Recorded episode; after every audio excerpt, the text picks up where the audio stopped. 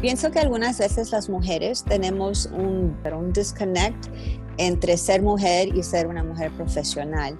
Y no creo que nos debemos de olvidar que somos mujeres y que somos madres y que somos amas de casa. Mujeres y dinero con Gabriela Huerta. Hola, yo soy Gabriela Huerta y en este episodio de Mujeres y Dinero me acompaña Rocío Hart Managing Director de Investment Placing Group en Miami y recién nombrada una de las 20 líderes más relevantes en la industria de Asset Management Offshore de los Estados Unidos. En nuestra plática hablamos de la importancia del networking y que para conocer gente interesante debes conocer a muchísimas personas, por lo que nos regala algunos de sus tips para ir formando una red de contactos sustantivos. También hablamos de la importancia de nutrir la relación con tu equipo por medio de la comunicación y de apoyarse más allá de lo laboral. En temas personales, habló sobre cómo fue el crecer siendo la española en Estados Unidos y la yankee en España, así como el apoyo que tuvo de sus padres mientras crecía su hijo, cómo el perderlos y pasar por su divorcio en un periodo corto de tiempo la hizo más fuerte siendo que la suya fue una de las primeras empresas en regresar a las oficinas durante la pandemia, nos cuenta también un poco sobre su proceso de reapertura y lo que le preocupa que aún en un país tan desarrollado como los Estados Unidos, la situación con el COVID pone en riesgo muchos avances en la equidad de género. Rocío, bienvenida y gracias por acompañarnos. Sí, por invitarme y tenerme en cuenta. Cuéntanos, Rocío, en IPG en Miami, tu oficina se manejan más de 250 millones de dólares en activos de clientes. Cuéntanos un poco cómo ha sido tu carrera y el camino que te ha llevado hasta donde estás. Pues mira, em, como ya sabes, yo empecé mi, mi, carrera como hace 28 años y empecé en Nueva mm. York. Y cuando me vine a Miami, empecé a trabajar en una firma que se llama Donaldson, Lufkin John Red. Y después los años em, conseguí como un grupo que trabajaba conmigo. Y DLJ lo compró Credit Suisse. En el momento que Credit Suisse compró DLJ, eh, nosotros nos fuimos, el equipo con cual yo trabajaba, a otra firma que se llamaba Dominic Dominic. Entonces los activos son de asesores que me siguen cuando me cambio de firma. Tengo la suerte y la verdad que eso, estoy sumamente agradecido con ellos porque sí, y no me he cambiado muchas veces, me, las veces que me he cambiado siempre ha sido con el mismo equipo y es porque nos compran alguien y entonces la nueva gerencia no nos gusta y me cambio a otra. Entonces aquí en IPG abrí esta oficina hace cuatro años y tuve la suerte de traerme em, dos de, tres de mi equipo original y luego contraté a un señor de, de Merrill Lynch, otro de Credit Agricole, y, y, luego después de dos años otro de era, que era de Dominic Dominic. Así, los, así que los, los assets under management son ellos los que los traen. Yo más manejo la oficina, traigo los asesores y entonces juntos con ellos pues manejamos los, los assets. Muy interesante ver cómo te han ido siguiendo por tu camino.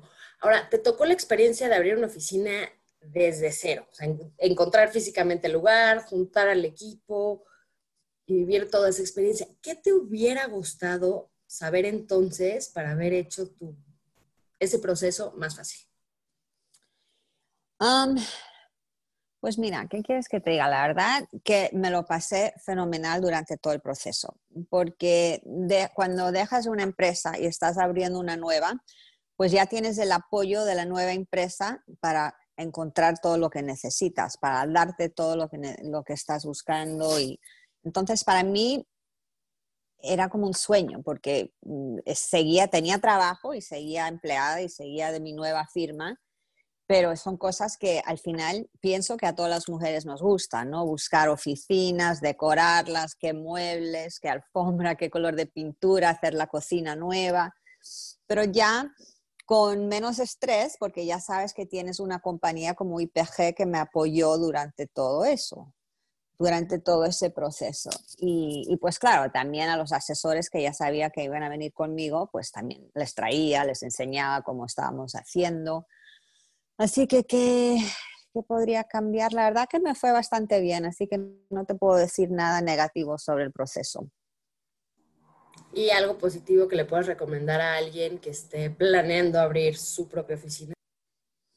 Pues sí, creo que es muy importante tener ya los clientes o los asesores que se vengan contigo antes de hacer ese paso. ¿No? Para mí nunca me hubiese ido con IPG a menos que yo estaba segura que por lo menos dos o tres de, mis, de los asesores se iban a venir conmigo a, IPG. Porque entonces ya estás más tranquila, ya estás, eh, ya tienes otro budget, porque ya estás, no solo estás enfocándote en abrir la oficina, decorar la oficina, sino también en los clientes, en las cuentas. Estos ya conocemos los clientes. Ah, como llevo yo tantos años con mis asesores, yo también conozco sus clientes, la manera que piensan, eso ya me ayuda a mí a decidir cómo decorar la oficina, qué tengo que tener, qué es lo que no tengo que tener. Y, y qué, tecnología, que un Bloomberg, un esto, ya, ya sabemos más o menos. Así que abrir una, antes de abrir una oficina, definitivamente tener el apoyo de tus clientes o tus asesores que te van a acompañar a tu nueva destinación. Bueno, y eso que te vayan acompañando habla de la lealtad que tienen contigo. Entonces, ¿cómo creas esa lealtad? ¿Cómo es que la nutres día a día? Yo creo que para nosotros somos una familia y te lo digo de todo corazón. Cuando nosotros no estábamos trabajando y obviamente en marzo tuvimos que cerrar la oficina y todo el mundo, bueno, no es que no estemos trabajando, estábamos trabajando pero desde casa, no trabajando desde la oficina.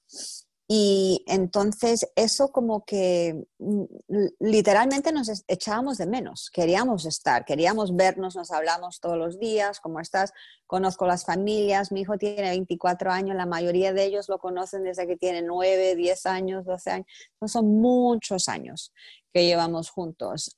y a los señores nuevos que, que, me han acompañado y a las señoras igual, em, creo que es muy importante la comunicación, es muy importante escuchar al equipo, ¿no? Eh, y, yo creo que como mujeres tenemos esa tendencia de todas maneras de ser un poco más útiles en, escuchar y en, manejar las cosas más maternamente, ¿no? como que cuidamos más a, nuestro equipo. Entonces, todas las mañanas yo entro por la puerta, pero hasta que llegue a mi oficina serán 10 o 15 minutos, porque me paso a saludar a todos. ¿Y cómo estás? ¿Qué tal? ¿Cómo te fue ayer? Entonces creo que tener un ambiente profesional, obvio, es muy importante, pero también escuchar y poner atención a las cosas personales de cada uno, porque creo que eso te hace como mm, tener una conexión más que la profesional. Si tú enseñas interés en, lo que todo el mundo está haciendo, en los hijos, en la vida personal, en, lo que sus hobbies y tal, pues como me parece a mí que es importante para tener un equipo, ¿no? Conocernos profesionalmente igual que personalmente. Menciona sobre el tiempo que estuvieron cerrados. Ustedes fueron de las primeras oficinas de asset management financieras en regresar después de la pandemia. Platícanos cómo fue este proceso y cuáles fueron las medidas que tomaron. Pues yo creo que desde el momento que cerramos la oficina, tanto San Diego, que es la oficina principal de nosotros, que Miami, estuvimos en contacto con la, la directora de recursos humanos con la directora de administración, de, el CFO, con todo el mundo, especialmente nosotras tres, compartiéndonos ideas, cómo vamos a hacer. Entonces, exactamente lo que estamos haciendo en San Diego lo estamos haciendo en Miami. Y eso fue, pues, comprar purificadores del aire para todas las oficinas, eh, comprar, eh, pues tener obviamente, ya estaba en ese entonces comprando el Clorox, el Lysol, porque ya lo veía venir, ¿no? Entonces empezamos muy pronto en, como, conseguir bastante de los supplies que, necesitábamos durante esta, esta temporada Y entonces creo que eso adelantamos mucho. Nos conversamos bastantísimo, todas hacíamos mucho research y cuando nos juntábamos, hoy ¿qué te parece esto y esto y cómo hacemos esto? Y obviamente en comunicación con mi equipo, y, no todos se sentían cómodos de venir cuando abrimos la oficina. Y obviamente no, no esfuerzo a nadie. Era, la oficina está abierta, los que se sientan cómodos pueden venir. Pero al principio queríamos tres, entonces hicimos como una, una, escala para que vengan. Era, en mayo eran tres, luego en junio dos y luego así como íbamos añadiendo cada dos o tres semanas y, luego, pues en julio lo tuvimos que parar porque los números de Miami mm, seguían muy mal. Entonces, como paramos esa ese integración para que el resto del equipo se integre, pues tuvimos que tener una pequeña pausa y en septiembre, el 8 de septiembre, ya la abrimos con todo el mundo. Bueno, una de las asistentes tiene una niña pequeña de 5 años y los coles aquí no han abierto aún, así que ella se incorpora el lunes. Ese tema sobre las mamás de niños pequeños que trabajan, que ya iban en, con otro momento, ¿cómo ves tú desde primera mano que el COVID ha cambiado la situación de las madres trabajadoras en un país tan desarrollado como Estados Unidos? Me preocupa un montón. Desde el principio siempre he estado súper preocupado, preocupada de este tema, porque pienso de, aunque supuestamente, como dices tú, somos un país muy avanzado y equal rights, equal liberty, tenemos derecho de todo, al final cuando una madre está en casa y los niños tienen que estar en casa, la que se queda es la madre. No, no, no quiero generalizar, pero la mayoría del tiempo es la madre. Aunque la madre tenga una carrera y el padre tenga la misma carrera, es la madre siempre que se tiene que sacrificar.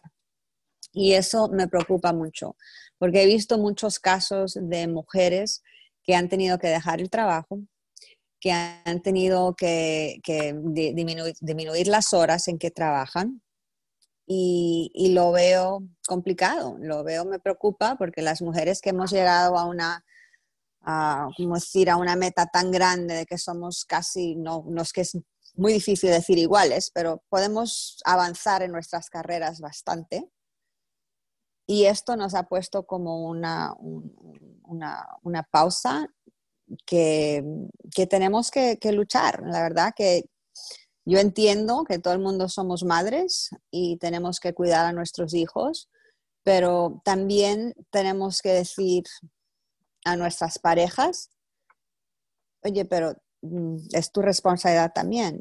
Vamos a turnarnos, por lo menos déjame a mí ir a la oficina dos días o tú quedarte tres o esto y el otro, porque no debe ser de repente, ah, bueno, tú eres la mujer, tú te quedas con los niños y yo me voy a la oficina. ¿No? Entonces, no quiero volver a los tiempos de los años 50, que las mujeres nos quedamos en casa. Y si te quieres quedar en casa, fenomenal, no veo nada malo de eso, por cierto, eso me parece una carrera estupenda y, y súper difícil. La más difícil del mundo es más ser madre. Pero, pero igual pienso que si tienes la oportunidad de seguir tu carrera, pues tienes que estar muy, muy atenta y muy alerta a comunicar con tus jefes porque también dicen que muchas de las mujeres no nos sentimos tan cómodas por Zoom.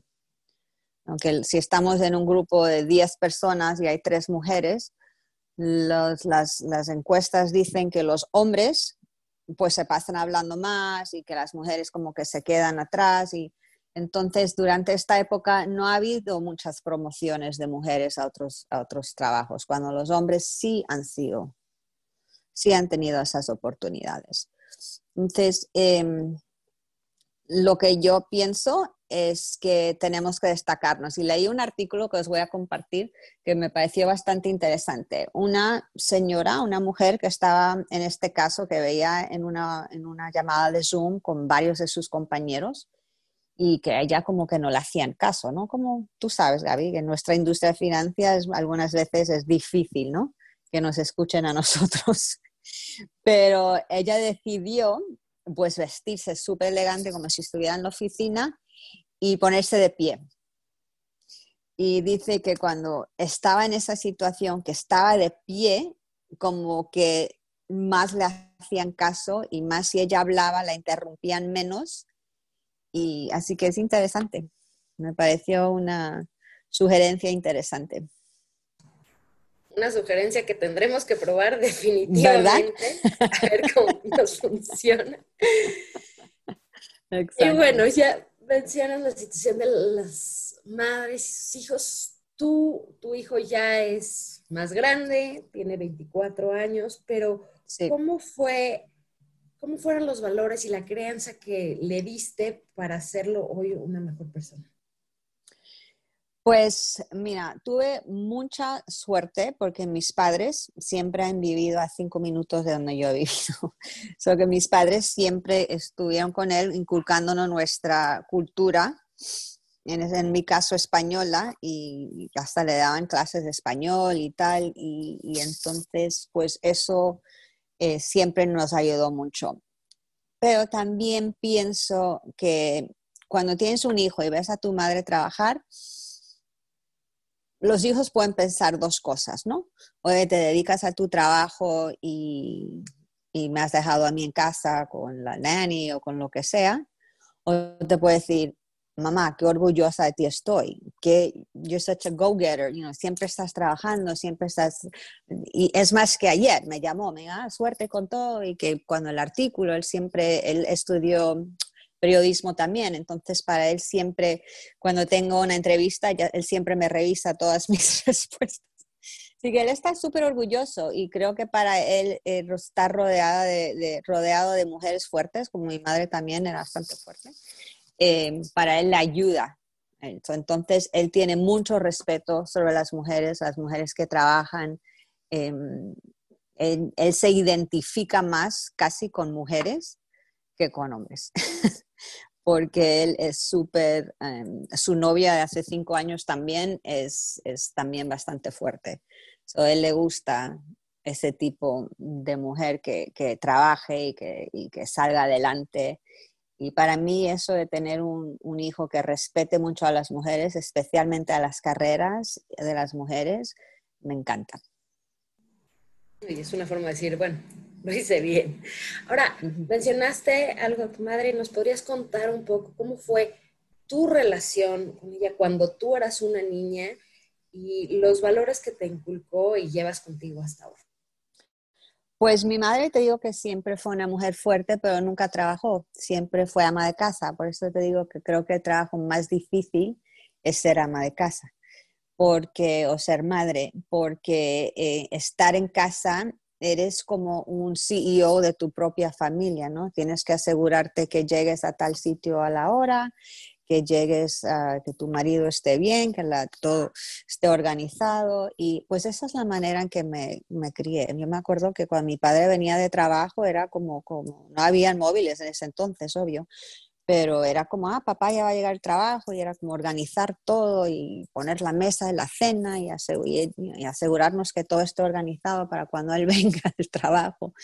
Y, y, eso me ayudó mucho porque pienso que algunas veces las mujeres tenemos un una disconnect, no sé cómo se dice en español, Gaby, pero un disconnect entre ser mujer y ser una mujer profesional. Y no creo que nos debemos de olvidar que somos mujeres y que somos madres y que somos amas de casas, porque es igual de importante nuestro papel de, en casa que en la oficina.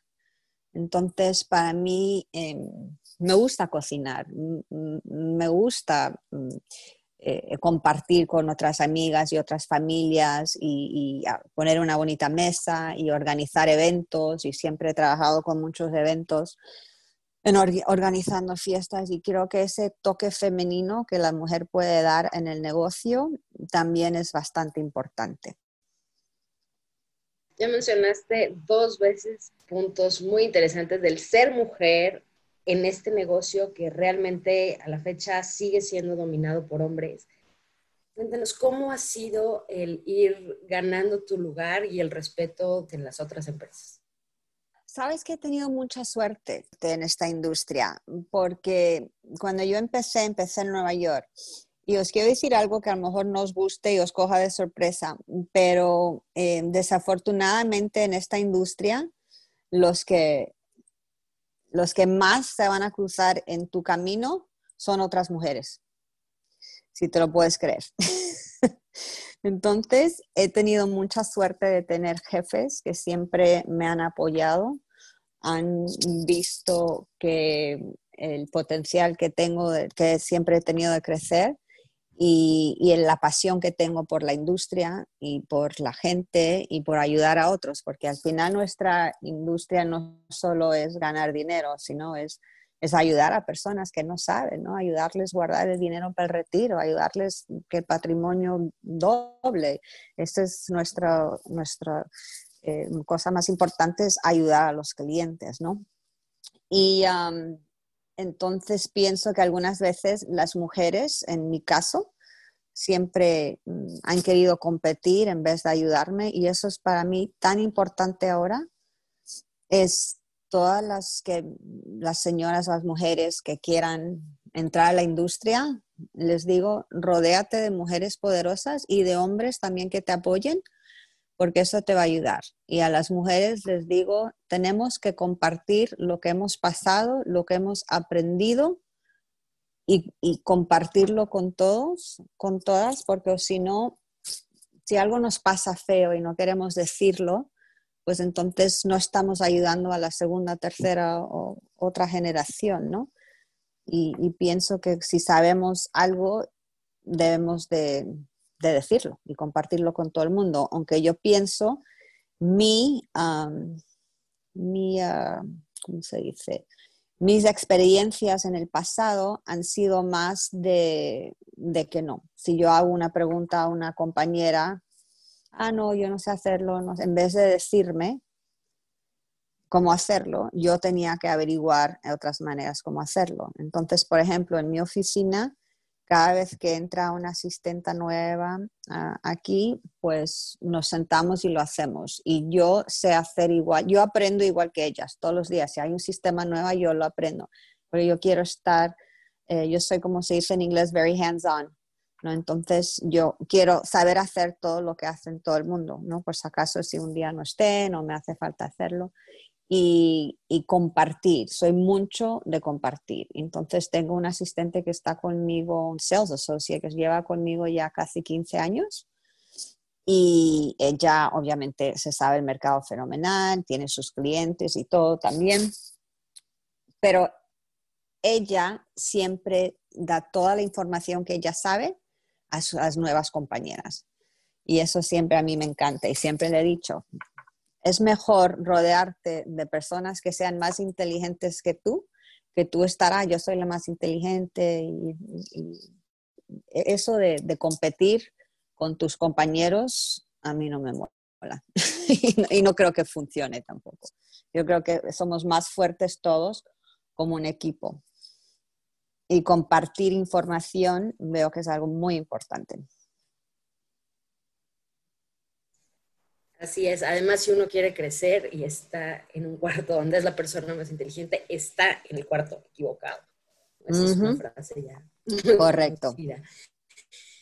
y bueno, sobre esta forma de rodearse de gente interesante, de la que aprendes, ¿cómo recomiendas crecer y cuidar? Em, pienso que para conocer a gente interesante tienes que conocer a mucha gente. Y para conocer a mucha gente tienes que hacer mucho networking. Entonces, que por cierto he hecho muchísimo de menos yo eso aquí, Gaby, en Miami, porque siempre teníamos por lo menos una, dos veces a la semana eventos de, de, colegas, aunque sean de diferentes firmas, pero ya sabes que Miami es como un pueblo, así que todos nos conocemos y, pues lo pasamos bien y nos ayudamos. Yo durante esta pandemia, antes de abrir mi oficina, yo estaba en contacto con otros branch managers de varias oficinas competidoras de nosotros y todos nos ayudábamos y nos compartíamos ideas que vas a hacer tú cuando vas a abrir tú, ah, qué buena idea, yo voy a hacer esto, no, yo también y hacíamos eso, la verdad, y hablábamos y creo que todos nos, apoyábamos bastante durante esto. Bueno, mencionas el networking de Miami, que es frente a cualquiera en otro mundo. Platícanos los pros y los contras del networking en Miami antes de la pandemia y lo que esperas para después. Eh, los pros siempre es que vas a conocer mucha gente. Claro, como decimos, esa gente, pues tú tienes que más o menos, no quiero decir escoger, pero arrimarte a las que más sinergia tengas, con sinergia, se dice con ellos y, pues como alinearte con ese grupo de personas, que veas tú que son las más parecidas a ti, que te pueden ayudar más, que puedas aprender más de ellos. Y, por ejemplo, si yo voy a un networking event, sea de, de Fun Society o de Citywire o el que sea, eh, y voy a, yo siempre me presento, espero hasta que termine el keynote speaker y me presento a ese keynote speaker. Y llevo varios emails y nos terminamos haciendo amigos y, y, veo varios y, tengo varios emails con ellos y nos escribimos porque ese tipo de persona, si me interesa, si, bueno, si me interesa la charla que están dando, obviamente, si no, pues no, no, no voy a quedar. Pero pienso de esas personas, especialmente los motivational speakers o, los que te están dando como ideas, como, como, practicar y cómo hacer tu trabajo mejor, eso siempre me, me, me encanta. Y eh, entonces el networking es, es, ese, salir mucho, que es, es, un sacrificio, como tú dices. Cuando yo tengo un hijo de 24 años ahora me es mucho más fácil, pero cuando era joven sí, tenía, y aunque en ese entonces trabajaba para firmas grandes, y tienes que network entre tu propia compañía, ¿no? Porque yo empecé como un sales assistant hace 28 años, ¿no? Entonces, eh, pues sí, tienes que rodearte de personas del, del branch manager, del esto, del otro, salir a comer, salir a cenar. Eso sí, había muchas noches que me decían, no, vamos a ir a un happy hour, ¿quieres venir? Y yo decía, bueno, o llego a darle comer a mi hijo a las 7 de la noche, o ya me espero y le doy la botella a las 10, pero por lo menos, y, ya, fue varias noches que me tuve que escoger de ir con los socios que venían en ese entonces de Nueva York para salir a cenar, para que ellos me conozcan y, yo mismo me, me, tenga que vender mi, propio, mi propia reputación. Y sí, tuve, y mi hijo, obviamente mi hijo estaba en casa bien cuidado, pero igual, mira, estaba ahí sentada diciendo, hoy son las siete, que estará comiendo? y ya, fue, fue algo que tuve que escoger en eso, en, los, en el networking. Así que eso siempre es el con del networking. Es el pro, es que te abre muchísimas puertas. Um, puedes conocer personas muy interesantes. Tengo la mayoría de mis mejores amigas y amigos son de la industria. Las he conocido en eventos y, y, pues nos ayuda muchísimo porque cada uno nos compartimos ideas y, lo que está pasando y es muy importante. Y el negativo es eso, tienes que, escoger algunas veces sobre tu familia y tu, y tu trabajo. Elegir tus batallas. Bueno, ya lo has mencionado, llevas la mayor parte de tu vida en Estados Unidos, pero también tus raíces son españolas. ¿Cómo fue para ti, cómo ha sido el, el, ser como una especie de migrante en este país, que es tu casa y lo ha sido casi toda tu vida? Sí, la verdad. Pues es interesante que me preguntes eso, porque nací en España y, estábamos, y vivimos en España hasta que yo cumplí los 10 años que mis padres vinieron a los Estados Unidos. Mis padres iban y venían mucho antes de yo nacer, porque mi hermana nació aquí, que es mayor que yo. No se fueron otra vez a Sevilla, luego volvimos. Y entonces, cuando era pequeña, yo creo que me afectaba más, ¿no? Recién venida, porque obviamente el inglés no, era, no estaba estupendo. Entonces, aquí llegué y era como que, oh, you're, Spanish, que no sé qué, en el colegio, tú sabes, no, no es como en ese entonces, no es que estábamos tan bien aceptados. Y, iba los veranos a España y me decían Yankee, you know? entonces como que, porque Bueno, por mi acento también, porque el acento tampoco lo he tenido. Después de tantos años se me ha ido el acento, pero entonces no es eh, como que nunca me sentí que, que, tenga una casa, que tuviera una casa, ¿no? Porque cuando íbamos los veranos a España era yankee y aquí cuando estaba aquí en, en Estados Unidos, were inmigrantes, Spanish, lo que sea. Pero em, con todo eso dicho, la verdad que mis padres siempre nos dieron una vida bastante cómoda y siempre nos hemos rodeado con nuestra cultura, siempre éramos miembros de las casas de España, en Nueva York o donde sea, y no, no, no, te puedo decir tantas cosas negativas. Al final, creo que tener la doble cultura, la doble ciudadanía, igual que mi hijo también tiene, creo que, que nos ayuda, ¿no? Porque mm, tenemos dos países que nos encantan y, nos sentimos muy conectados con ellos. Hay cosas de España que obviamente me encantan y hay cosas de los Estados Unidos que me encantan también. Y me gusta tener eh, un poco de los dos. Culturalmente te enriquece muchísimo también. Sí, exacto. Y bueno, cuéntanos, Rocío, ¿cómo es que te cuidas a ti? O sea, ¿qué es lo que haces cuando no estás trabajando y te quieres consentir? Pues primero de todo soy un yogi, ¿no? Me gusta Bikram Yoga, que es el Hat Yoga, aunque llevo siete meses sin ir porque, obvio, es uno de los primeros sitios que han cerrado aquí en Miami y no creo que van a poder abrir por mucho tiempo. Y ya mm, me encanta yoga. Entonces, camino todos los días por, la, por Miami, por la isla, vivo en Brickell y me encanta caminar por ahí por las mañanas. Y ahora, desde la pandemia, ha empezado algo nuevo. Tengo un día a la semana, sea un viernes, un sábado, un domingo por la noche, que tengo como un spa day, ¿no? Que me, me hago como las mascarillas, en la cara, me pongo como unos tratamientos en el pelo y con velas y leo un libro y tengo música de meditación y tal. Y, y medito, medito bastante.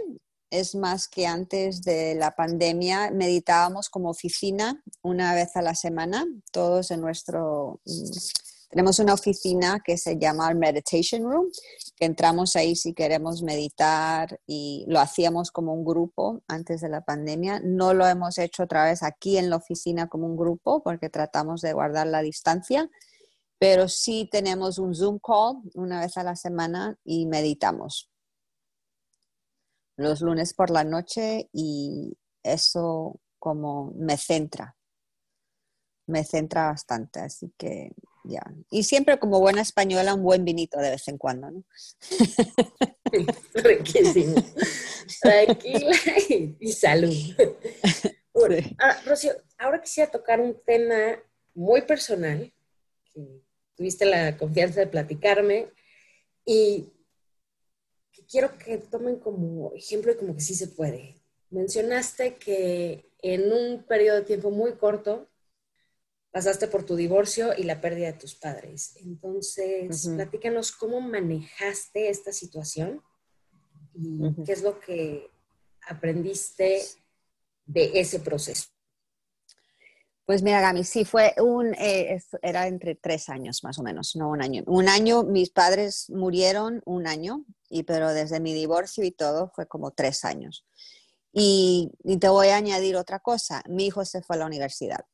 Entonces, lo que aprendí de eso y me ayudó bastante fue la meditación y, uno de mis asesores, Carlos Martínez, es mi mentor de meditación y, y, me ayudaba mucho en decir que lo que pasa es que muchas veces nosotros nos aferramos a no quién somos, sino a los papeles que tenemos, ¿no? Entonces, toda mi vida he sido una hija, toda mi vida, o por, lo menos 20 años, he sido una madre y 20 y pico años fui una esposa. Y entonces esos papeles que tú te identificas, ¿no? Porque tú dices, bueno, soy hija, soy madre, soy una esposa, y en realidad nos identificamos con esos papeles y esos roles que tenemos. Y, entonces fue más como pelar una cebolla, ¿no? De decir, ok, que ese rol ya no lo tengo, ya no, aunque obviamente siempre voy a seguir siendo madre, pero ya es un poco diferente. Ya no es prepararle el almuerzo, el que te vas a poner, cómo están tus tareas, ya eso, ya esa parte de tu vida que sabéis como madres que es un gran porcentaje de nuestra vida, eso ya, bórralo. Eso de, de, tus padres que siempre están contigo, apoyándote en cualquier cosa, en lo bueno, en lo malo, tampoco están.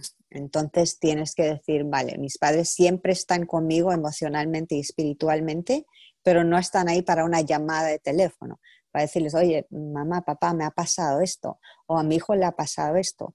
Entonces, como tienes que centrarte mucho y meditar mucho en saber quién soy yo. Me tocó ver, hacerme la pregunta, en realidad, ¿quién soy yo? Porque sigo siendo yo, aunque no tenga los roles que toda mi vida he tenido. Entonces, sí, fue un aprendizaje, Gaby. No te puedo decir que, fue tan fácil, pero fue un aprendizaje y creo que todos estos aprendizajes nos ayudan no solo en la vida personal, sino en la vida profesional, ¿no? Porque cada vez que pasas algo así, como que te haces más fuerte, eh, aprendes algo nuevo y, y todo lo que uno aprende lo comparte. Yo por lo menos con mi oficina estuvieron ahí con ellos, ellos me apoyaban constantemente y, tuve mucho apoyo de todos mis, mi, grupo y, así es como lo manejé. Mucho de, reinventing myself, ¿no? Reinventándome y, y, para ver, bueno, qué es lo que quiero hacer, qué es lo que quiere hacer Rocío, ¿no? La madre Rocío, la hija Rocío o la esposa Rocío. Y, ah, y ya, Oh, muy bien. ¿Y hay algún libro favorito o algo que te haya acompañado en esta pandemia? pues, ¿sabes lo que te digo? Que eh, armé un book club, porque cuando mi hijo estuvo aquí, él se vino, claro, en marzo, cuando empezó la pandemia, él se vino el 16 de marzo a Miami de Los Ángeles con la novia y porque Los Ángeles todavía no habían cerrado, pero menos mal, porque él se vino como en el, casi en el último vuelo antes de que todo el mundo empiece a cerrar las, los vuelos y todo. Y se pasó conmigo como un mes y medio. Y entonces él decidió todas las noches pues leernos un libro para, a mí y a su novia, como era ya por la tarde, cuando ya terminaba yo de trabajar. Y como él también tiene algo de actor, él es actor, pues nos leía y nos leímos cinco libros de Harry Potter, que él ya se los había leído 20 mil veces, pero y nos leía con sus acentos y con diferentes voces y con, eh, que estaba fenomenal, nos, nos entretuvo bastante. Cuando él se fue, me quedé con la gana de como tener esta interacción, eh, interaction, ¿no? Con, Interacción con, con, otras personas. Y entonces decidí pues formar un book club, somos cuatro ahora mismo, no es que seamos muchas, y escogemos un libro todos los meses. Y tratamos de escoger mm, durante esta época pues cosas muy leves, no, no estresantes y nada. Pero el libro que nos tocó el mes pasado fue American Dirt. ¿Leíste American Dirt? No. Súper bueno. Pues te cuento. Es de una familia mexicana una familia mexicana. Aún más hay que ponerlo en la lista. sí, pero es muy estresante. Te voy a decir que lo pasé súper mal y la persona que escogió ese libro, porque cada una nos turnamos y digo, mira, no estoy para estresarme antes de acostarme, me gusta relajarme, porque es de como una, una familia mexicana, la señora, la mujer es dueña de una librería, el marido es periodista en México, vivía en Acapulco, tenía un hijo pequeño y, y entonces el periodista en México habló sobre el cartel y ya, pues simplemente te puedes imaginar. No, obviamente lo que te digo ya está, en todo, el mundo lo sabe, pero eh, entonces todo lo que tuvo que hacer ella y su hijo para sobrevivir. Y estuvo en el Oprah Winfrey Book Club, no sé qué, pero muy interesante. Y, pero trato de leer libros la verdad, que, me relajen, ¿no? Que son como eso es mi guilty pleasure. Igual que los libros, te puedo decir con... te puedo decir que también me veo por la noche como Housewives of Beverly Hills o los Kardashians o algo así, simplemente porque no quiero estar pensando mucho tiempo, mucho, después de estar trabajando todo el día, quiero que mi mente como que se apague un poco. Sí, y se apague, disfrute. ya, ya, la vida es suficientemente complicada, ¿no? Exactamente. Y sobre cosas, aparte de tu poco que empezaste en la pandemia, muchos han, han comprado montones de cosas. ¿Hay algún artículo que te haya sorprendido, que no era lo que esperabas y estás feliz de haberlo comprado? Pues mira, Gaby, he estado viendo en Netflix una serie que se llama Get Organized.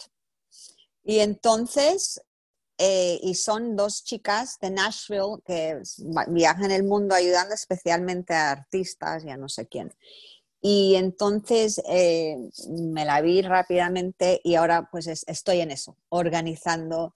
Todos mis bolsos están organizados, todos mis gabinetes de, de la cocina, los puse perfectamente. Y, nunca pensé que me hubiera dedicado a eso, la verdad, como que no es mi forte ser tan organizada y organizarlos todo también. Pero estoy feliz, ¿sabes? Que me trae una paz increíble. Y todos los días, pues obviamente quiero comprar otro, otro cosa para organizar. Todos los días estoy comprando algo. Y eso me trae mucha paz y me trae felicidad estar en la casa y decir, oye, qué bien que estamos haciendo esto. Y claro, y velas. Para mí las velas, he comprado un montón de velas porque me encanta entrar en casa y que huela todo súper limpio y agradable. Como nuestro hogar es ahora nuestro donde viví, bueno, yo ahora estoy trabajando, pero durante esos meses mi hogar era donde hacíamos todo, trabajábamos, cocinamos, estábamos con la familia, veíamos la tele, entonces pues creo que muchos nos concentramos en hacer nuestro hogar más cómodo, ¿no? hacerlo un lugar organizado, zen. tranquilo y que te deje zen. Exactamente.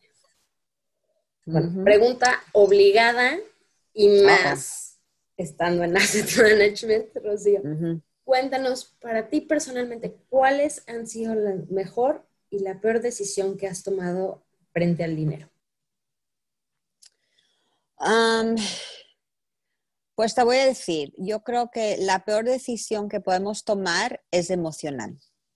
Cuando estamos muy emocional sobre la situación, no hacemos buenas decisiones. Entonces yo, por ejemplo, cuando me divorcié, fue una decisión que vender mi casa, vender todo y mm, como empezar de nuevo y no fue una decisión muy inteligente económicamente, ¿no? No fue una, e, eso es como, puedo decirte que creo que es la peor decisión que hice. Es como, y, pero obviamente aprendes de eso, aprendes de no hacer decisiones con tus emociones, con tu corazón. Tienes que separar tus emociones con tu vida financiera, ¿no? Entonces, eso es lo que, esa es la peor decisión. Y la mejor decisión creo que fue comprar Apple hace muchos, muchos, muchos años. La envidia de todos y lo lograste. Buenísimo, Rocío. Finalmente, cuéntanos para ti qué ha sido lo mejor de este tan complicado 2020. ¿Qué fue lo mejor? Eh, para mí lo mejor del 2020 fue lo que os acabo de compartir, de que mi hijo se haya venido de Los Ángeles y que haya estado conmigo un mes y medio, que no habíamos convivido en cinco años juntos y convivido todos los días, todo el día, ¿no? Que no podíamos salir ni hacer nada y nos pasábamos haciendo rompecabezas y, pintando y leyendo. Entonces, para mí eso fue un gran regalo de Dios, poder tener a mi hijo en mi casa eh, ese corto tiempo, que nada más se quedó un, mes y medio, pero y se volvió a Los Ángeles, pero sí, eso para mí fue un regalo de Dios y todas las mañanas me despertaba diciendo, ay, qué suerte, gracias Dios por tenerlo aquí y, disfrutamos de esos momentos bastante. Una gran oportunidad para reconectar después de esos años con tu pequeño. Pues Rocío, muchísimas gracias, un placer platicar Gracias a ti, Gaby, fue el placer fue todo mío. Escuchamos a Rocío Harp, directora de IPG en Miami. Muchísimas gracias por acompañarnos. Yo soy Gabriela Huerta y los espero la próxima semana aquí en Mujeres y Dinero. Mujeres y Dinero con Gabriela Huerta. El podcast sobre las mujeres en el top.